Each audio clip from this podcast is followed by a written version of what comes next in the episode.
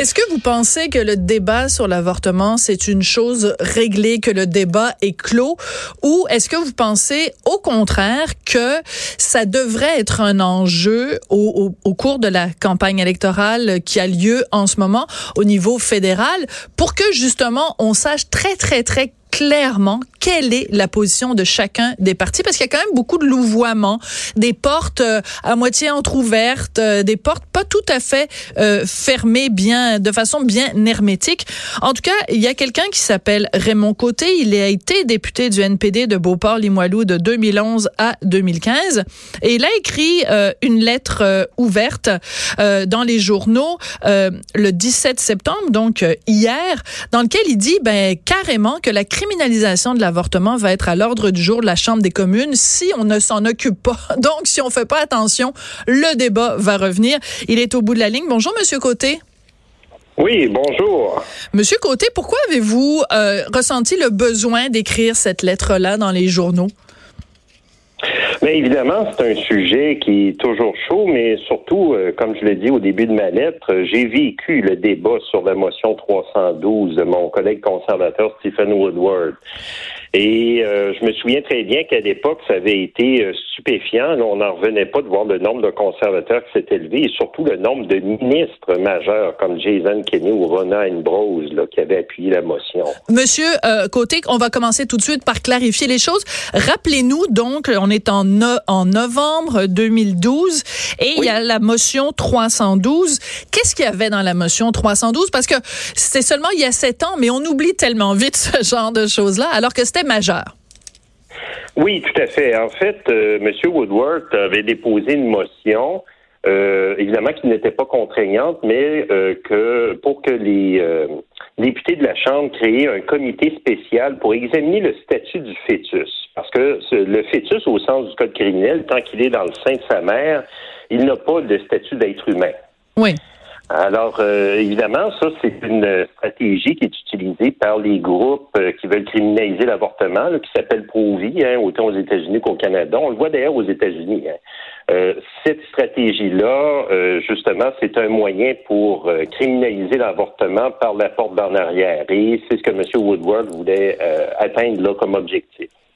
Alors, ce que vous vous rappelez dans votre euh, article, c'est que à ce moment-là, dont on est en novembre 2012, il y a ce vote-là et il y a 91 députés, dont quatre libéraux quand même qui, euh, qui ont exprimé leur appui et, il y en a 203 qui se sont opposés. Donc, on est quand même, il y a, vous, vous l'expliquez dans votre texte, il y avait, il manquait seulement 57 voix et on aurait pu euh, retourner en arrière au Canada et on serait revenu à une criminalisation euh, de l'avortement. Bon, je veux juste prendre les choses une par une, ok, Monsieur Côté?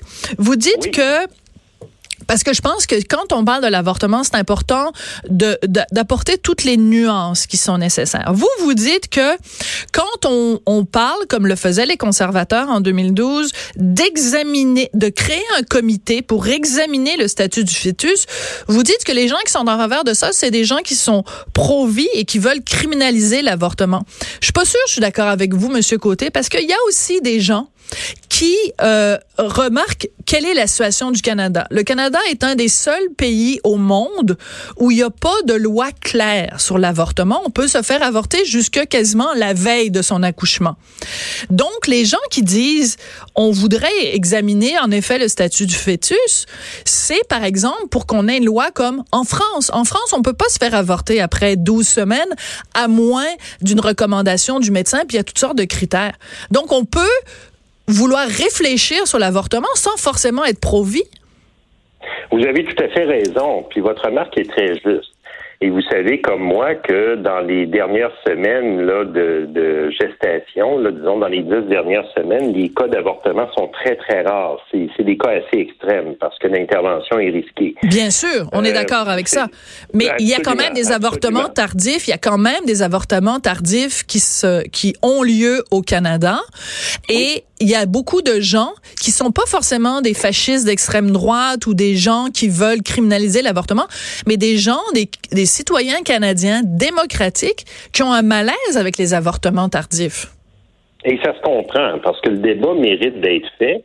Mais le, la porte qui est ouverte potentiellement avec la détermination d'un statut d'être humain pour le fœtus, euh, ça, en fait, ça inverserait un principe qui est inscrit euh, dans nos lois. Là, en fait, ça remonte à 400 ans. D'ailleurs, Stephen Woodward l'expliquait très bien.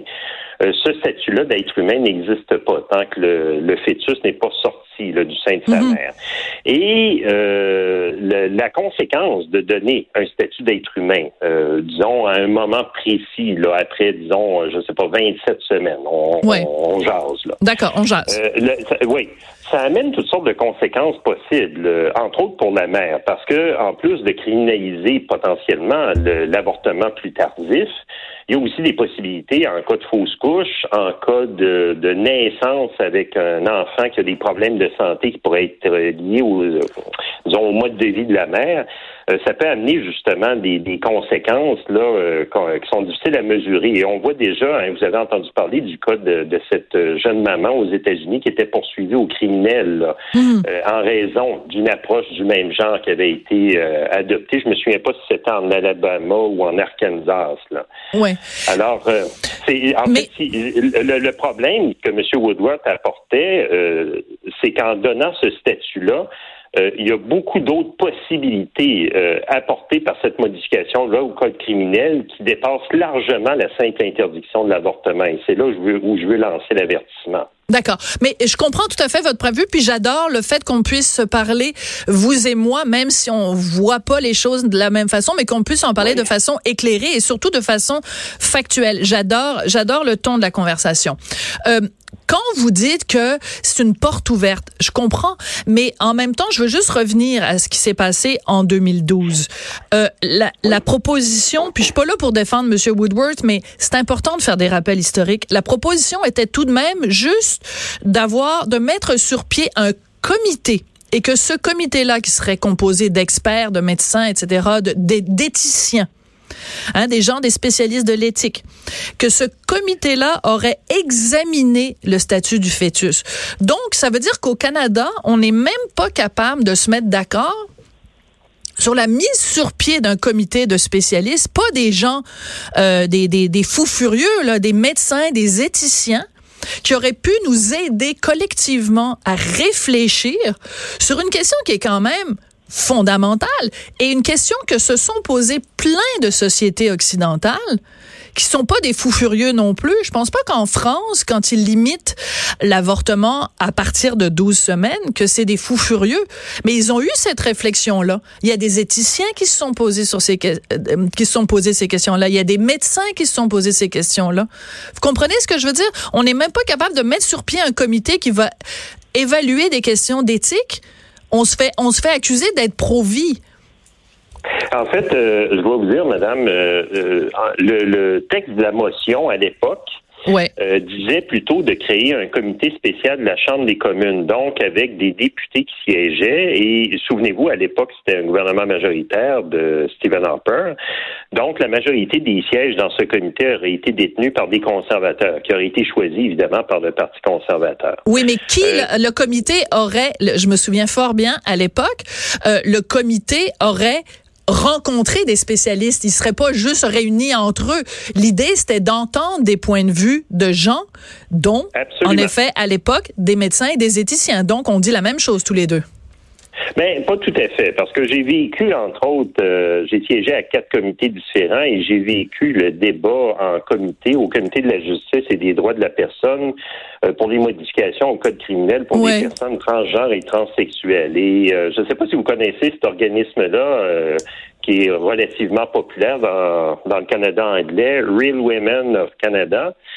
Euh, c'est un organisme, si vous allez sur le site Internet de cette organisation-là, qui prône, euh, on pourrait dire, un ordre traditionnel. Hein. Euh, la femme qui s'occupe de ses enfants, tout ça. c'était assez surréaliste. Puis évidemment, c'était dans la liste des témoins qu'avaient fourni les conservateurs. Euh, on peut pas dire que Real Women of Canada avait alimenté vraiment le débat. Et il faut pas oublier non plus que la dynamique dans les comités, normalement, c'est des lieux où on approfondit une question. Euh, on le voit quand même au Sénat. C'est moins vrai malheureusement à la Chambre des communes ou à l'Assemblée nationale où la partisanerie a pris malheureusement le dessus euh, souvent. Euh, J'avais pas nécessairement beaucoup d'espoir à l'époque que le comité euh, proposé par M. Woodward aurait été non partisan et aurait pu cheminer de mm. façon sereine. Mais ça, évidemment, c'est difficile à prévoir, mais on n'avait pas énormément confiance dans nos collègues conservateurs de ce point de vue-là. Je comprends. Alors, donc, mais vous avez, mais là où je trouve extrêmement pertinent, la lettre, c'est de faire ce rappel-là historique, de rappeler ce qui s'est passé en 2012 en disant, ben, regardez, les conservateurs aujourd'hui, ils ont beau dire que, ils ont beau dire que, si jamais ils arrivent au pouvoir, qu'est-ce qui nous dit qu'ils vont pas, en effet, rouvrir cette boîte-là qu'on pensait fermée? OK? Absolument. Je, pense que c'est ça le contexte de votre lettre. Bon, mais ce qui est intéressant. Ce qui est intéressant, c'est que vous rappelez donc qu'à l'époque, il y avait 91 députés, dont quatre libéraux, et vous rappelez en plus que parmi les quatre libéraux qui avaient voté donc en faveur de ce comité-là qui se serait penché sur euh, l'existence du fœtus, il y avait entre autres, l'actuel secrétaire parlementaire de la leader du gouvernement à la Chambre, Kevin Lamoureux. Donc, ce serait intéressant de savoir, sept ans plus tard, ce que pense M. Lamoureux. Mais c'est aussi que ça veut dire que on, on, passe notre temps à dire les conservateurs, les conservateurs, mais il y a des libéraux qui étaient en faveur de ça aussi en 2012. Donc, il pourrait aussi y avoir des libéraux qui sont en faveur de ça en 2019. Vous avez tout à fait raison. Monsieur Lamoureux, c'est un député du Manitoba, de la banlieue de, de Winnipeg. Oui. Alors, pour certains libéraux en Ontario, entre autres l'Ontario rural ou les banlieues, euh, par exemple de Toronto, ou évidemment dans les provinces des prairies, puis il faut euh, inclure en plus euh, nos collègues de la Colombie-Britannique. Il y avait plusieurs députés de la Colombie-Britannique qui avaient appuyé la motion de M. Woodward. Euh, évidemment, en milieu rural, euh, avec l'approche très traditionnelle, euh, évidemment, ces, ces gens-là euh, adhèrent plus facilement à, cette idée-là de criminaliser l'avortement. Wow, wow, wow. Attendez deux secondes. Attendez deux secondes, Monsieur Côté. Il faut pas, il faut faire attention aux clichés puis aux préjugés. C'est pas, c'est parce que je, je, sens un petit peu entre les lignes là, les gens qui vivent dans les grandes villes sont pro-choix, puis les gens un peu pecno là, avec leur râteau à la main, sont contre l'avortement. Il faut faut, faut faire attention aux clichés aussi. Il y a, il y a dans les grands, les gens qui se posent des questions sur l'avortement, sur des questions éthiques, c'est pas tous des pecnos quand même, Monsieur Côté, là? Non, non, du tout. Puis euh, je veux pas suggérer ça, mais il faut pas oublier non plus que le contexte en milieu urbain est différent du contexte en milieu rural. Je suis moi-même originaire de Lebinière, hein, ah, ben là. une région rurale proche de Québec. Bon, on les salue d'ailleurs. On les salue. Oui. Oui, certainement. Et euh, mais il faut comprendre aussi que euh, pour bien des gens, euh, puis puis ça je l'ai observé à la Chambre des communes, hmm. pour bien des, des députés qui représentent des circonscriptions rurales, ça modèle aussi leur euh, leur, point de vue. On l'a vu, nous, en 2010, euh, lors du débat pour euh, finalement fermer le registre des armes à feu. Il y a 12 néo-démocrates à la deuxième lecture qui avaient appuyé la motion conservatrice. Oui. C'était des, des députés, entre autres du nord de l'Ontario, des secteurs comme l'Abitibi ou la Côte-Nord, où finalement l'arme à feu, euh, c'est un outil, un outil de vie. Là. Oui, tout à fait. Euh, Donc, ben oui, mais il y a des circonstances. Oui, il y a des circonstances qui font que quand on habite en dehors des grands centres, quand on habite dans un milieu rural, euh, on, ça, ça, ça, ça façonne notre idéologie pour des raisons pratico-pratiques. Mais mais mais le parallèle que vous faites avec l'avortement, là, je vous suis moins parce que c'est pas parce qu'on habite euh, euh, dans une région rurale qu'on a une vision différente de l'avortement. Au contraire, peut-être même qu'on a plus besoin justement d'avoir euh, accès à l'avortement parce qu'on est loin des grands centres puis que c'est plus une problématique si on a 16 ans puis on tombe enceinte parce qu'on s'est fait violer par le voisin du rang d'à côté. Là, vous comprenez ce que je veux dire? Il faut faire attention ah, aux clichés là. Ouais. On se comprend, tout à fait. Ça, j'ai aucun problème avec ça. Mais euh, moi, évidemment, le, but de ma lettre, c'est au-delà du débat qui doit être mené, qui est sain. Euh, je vois justement, parce que j'ai vu ces gens-là fréquenter la colline durant mon mandat, je vois l'organisation très élaborée des groupes comme Right Now euh, qui font du porte-à-porte, qui participent pratiquement même à la sélection des candidats conservateurs. Donc, c'est quand même un groupe, euh, quand on parle, ce qu'on peut appeler les pro-vie, c'est un terme que j'aime pas. Moi non plus. Euh, qui prennent les moyens, oui, parce que ça rend pas compte de la réalité. Euh, ça rend compte, justement, c'est des groupes assez restreints, mais très bruyants et qui se sont très bien organisés. Et mhm. au-delà de l'opinion générale de monsieur, madame, tout le monde, euh, eux, grâce aux moyens qu'ils déploient, peuvent euh, finalement mettre un biais là et euh, justement faire passer des députés qui ne représentent peut-être pas l'opinion de la majorité de leurs commettants. Alors, c'était ma contribution dans ma lettre simple.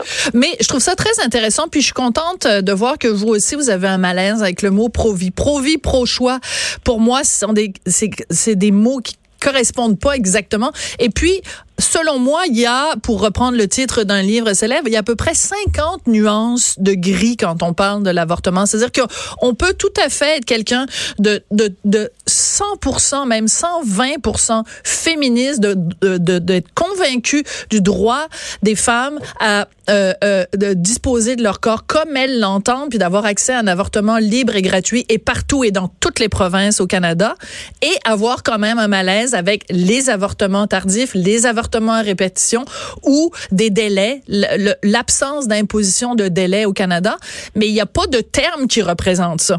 Alors donc, je pense que le débat, on dit tout le temps le débat il est clos. Moi, je pense qu'il est pas clos parce qu'il y a toutes sortes de nuances qu'on ne peut pas exprimer en ce moment sur la place publique. C'est pour ça que j'étais très contente que vous écriviez votre lettre parce que je trouve que ça contribue à une discussion intelligente entre gens sensés et euh, les rappels historiques que vous faites sont en effet très importants. Ben écoutez, euh, je suis ravi. Je, je tombe d'accord avec vous. Il y a beaucoup de simplification et ça n'aide pas du tout l'avancement de ce débat-là. Oui, mais euh, je veux juste quand même citer une dernière phrase euh, dans votre dans votre texte. Vous dites, considérant le degré d'organisation et les moyens dont dispose le mouvement anti-avortement, ben c'est là que justement on, on, pourrait avoir des mauvaises des mauvaises surprises. Donc il faut en effet être vigilant. Puis on rappelle à tout le monde, ben c'est important d'aller voter. Hein. Moi, les gens qui disent ah mais là je suis pas content du résultat, ben oui, es-tu allé voter? Non. Ben allez voter puis surtout parler à vos à vos représentants puis demandez-leur de s'expliquer clairement quelle est leur position sur l'avortement. Je pense que c'est un débat qui doit absolument avoir lieu. Merci beaucoup, Monsieur Gauthier. Ça a été un plaisir de vous parler. Plaisir partagé. À la prochaine. À la Raymond Côté, donc, est anciennement député du NPD de Beauport-Limoilou. Il l'a été de 2011 à 2015. Puis il a écrit cette lettre vraiment intéressante sur euh, le danger, justement, que euh, la criminalisation de l'avortement revienne au pays. Danger réel ou pas. C'est à vous euh, d'en discuter. Après la pause, on va parler de cinéma québécois et des jeunes. Ça a l'air que les jeunes sont, la plupart du temps, incapables de nommer cinq films québécois. Dans quel autre pays au monde les gens sont incapables de nommer cinq pays, cinq films de leur propre pays? On en parle après la pause.